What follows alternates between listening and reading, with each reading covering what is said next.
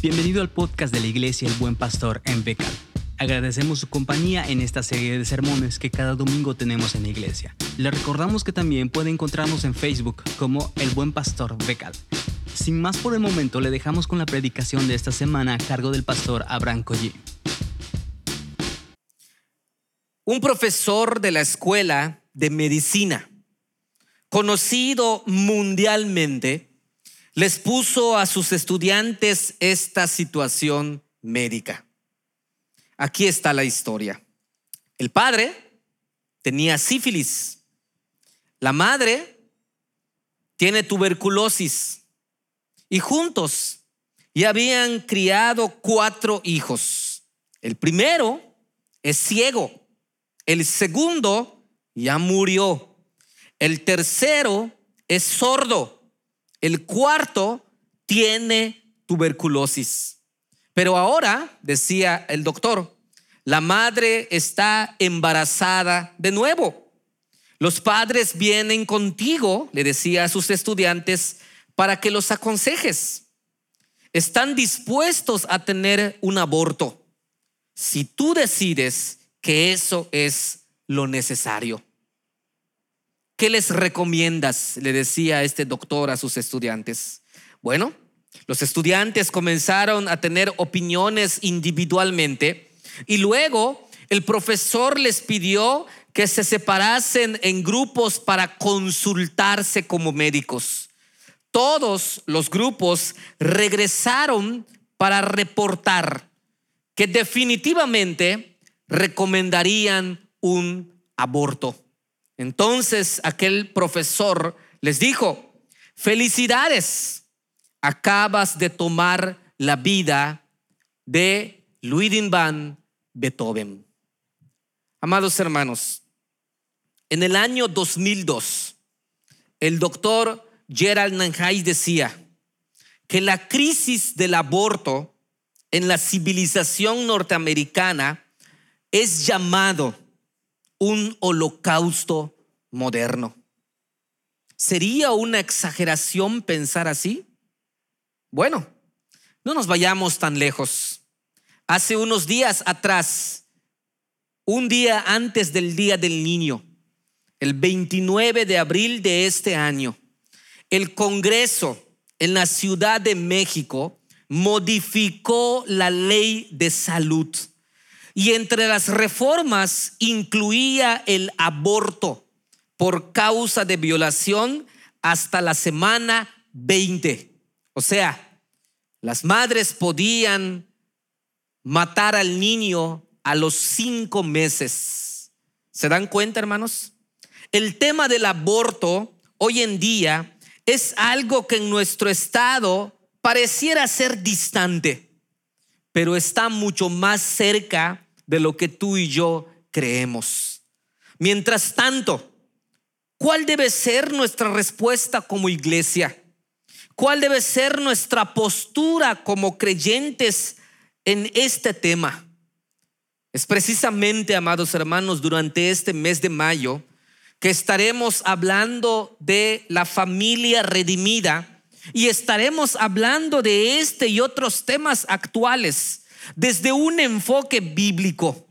Y para hablar del aborto, sin duda, necesitamos como creyentes hablar de la vida prenatal desde un enfoque bíblico. En la revelación de Dios, en la Biblia, encontramos que Dios considera la vida en el vientre de infinito valor.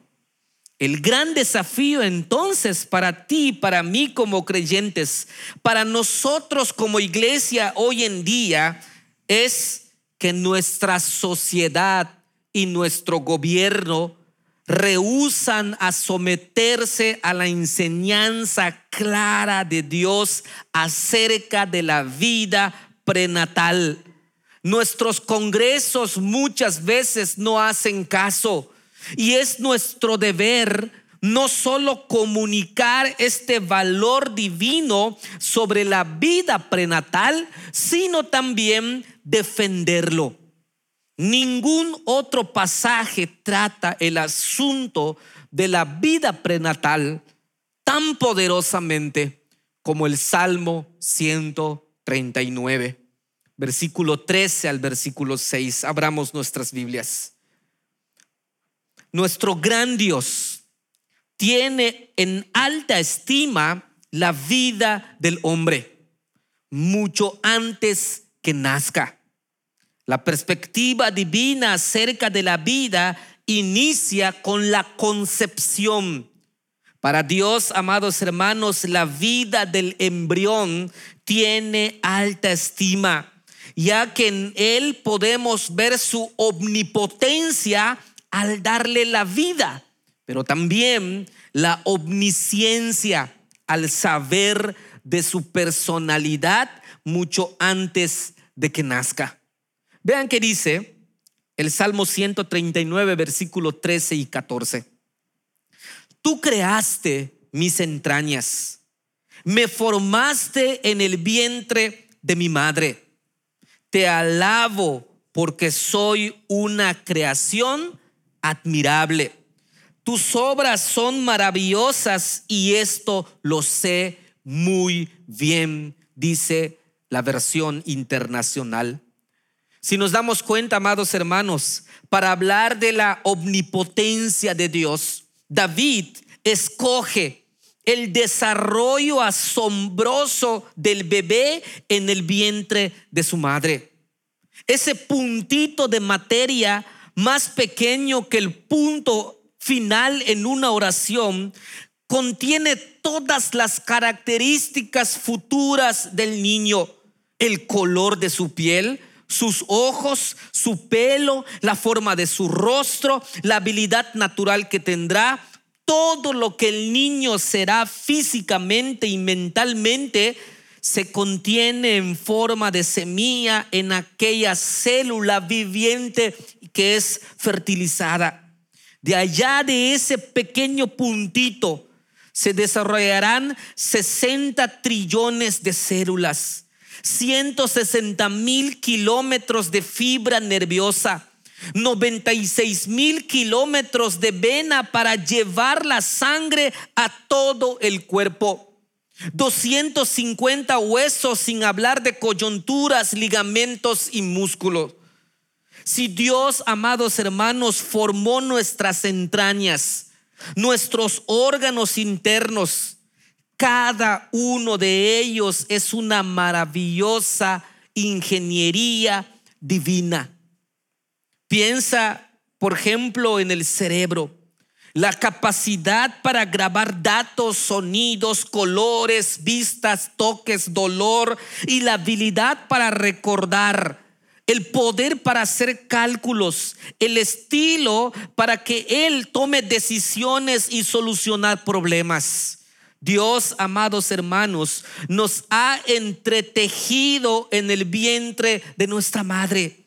Esto describe hábilmente la forma maravillosa de tejer los músculos, tendones, ligamentos, nervios, venas, arterias y los huesos del cuerpo humano.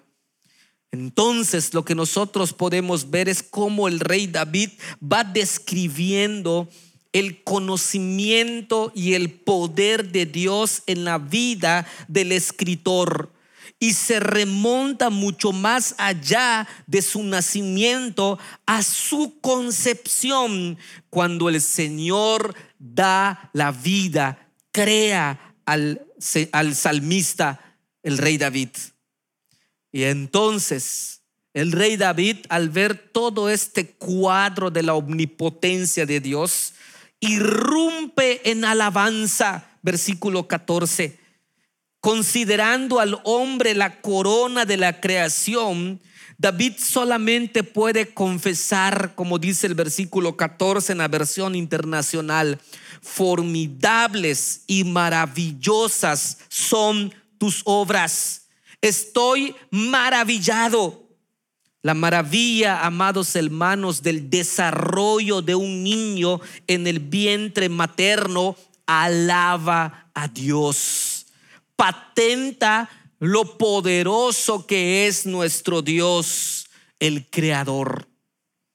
Cuanto más pensemos en las maravillas del cuerpo humano de manera prenatal, que es su orden, su complejidad, su hermosura, sus instintos, los factores heredados, más asombrados quedaremos del poder de Dios al dar vida y formarnos. Sin duda alguna, hermanos, detrás de las causas naturales que intervienen la procreación, la fe percibe la acción creadora de Dios fuente de toda vida. La vida entonces inicia en la concepción. Para Dios, amados hermanos, la vida del embrión tiene alta estima, ya que en él podemos ver su omnipotencia al darle vida. Pero también la vida del embrión es de alta estima porque nosotros podemos patentar la omnisciencia al saber de su personalidad mucho antes de que Él nazca. Vean que dice el versículo 15 al versículo 17. Mis huesos no te fueron desconocidos cuando de lo más recóndito era yo formado, cuando en lo más profundo de la tierra era yo entretejido dice la versión internacional. Ahora, lo que nosotros podemos ver es que el salmista retrocede a cuando su cuerpo estaba siendo formado en el vientre de su madre. Y observamos aquí un detalle muy importante. Primero, observamos que él emplea el, el pronombre mi y habla también del embrión en primera persona. Quiere decir que la posición bíblica es que la personalidad humana existe antes del nacimiento y por lo tanto el aborto provocado es un homicidio hacia una persona no nacida. David, amados hermanos, reconoció que Dios le conocía por completo desde el principio. Su cuerpo, esto es su esqueleto, no fue encubierto de Dios cuando David estaba siendo formado en lo oculto, entretejido en lo más profundo de la tierra. Y esto, lo profundo de la tierra, no puede significar debajo de la tierra o debajo de la superficie de la tierra, porque ahí nada es formado. En el contexto, solo puede significar una referencia al vientre tan misterioso como el más allá.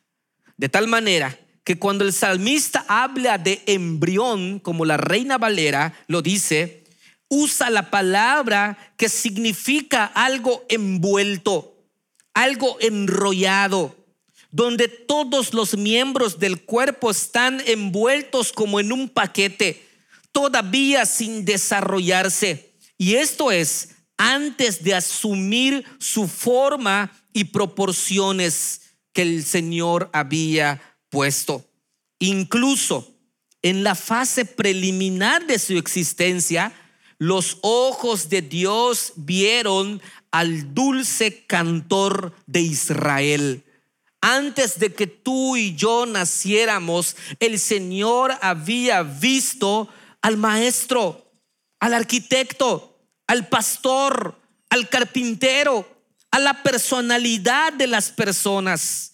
La preparación de los días del poeta entonces no estaban sujetas al tiempo, sino que él se regocija en el curso predeterminado de Dios para su vida.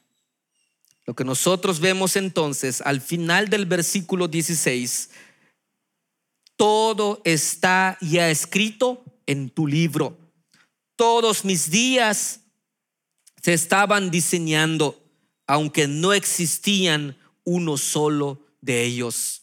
¿Qué significa esto, hermanos? Significa que los días de la vida de David estaban escritos en el libro de Dios, afirmando y confirmando la presencia de Dios y su plan en todo lo concerniente a la vida de David. Saber que alguien tan grande lo conoce tan íntimamente es una forma o una fuente de consuelo para David. La vida entonces inicia, hermanos, en la concepción. Para Dios, la vida del embrión tiene alta estima ya que en Él podemos ver su omnipotencia al darle vida y su omnisciencia al saber de su personalidad mucho antes de que nazca. El aborto entonces es una práctica inaceptable desde el punto de vista de Dios. Hermanos, Dios considera la vida prenatal de infinito valor. Y destruirla voluntariamente significa destruir algo que Dios considera precioso. Dice el doctor Gerald Neinheis, la sociedad puede tener el derecho legal de practicar el aborto, pero nunca tendrá el derecho ético delante de Dios. El aborto entonces ¿Será un holocausto moderno? Sin lugar a duda, hermanos. Vivimos en medio de una sociedad que rechaza a Dios. Vivimos también en una sociedad que no quiere vivir bajo los principios de Dios. Pero es nuestro deber como creyentes no solo alzar nuestra voz en contra del aborto, sino también defender la perspectiva divina sobre el aborto. La vida inicia con la concepción. Para Dios, amados hermanos, la vida del embrión tiene alta estima, ya que en él podemos ver su omnipotencia al darle vida y su omnisciencia al saber de su personalidad mucho antes de que nazca. Llevemos entonces este mensaje a nuestra sociedad y llevemos a los congresos de nuestros estados a través de nuestro voto que nosotros amamos la vida y aborrecemos el asesinato que es aborto. Amén, hermanos.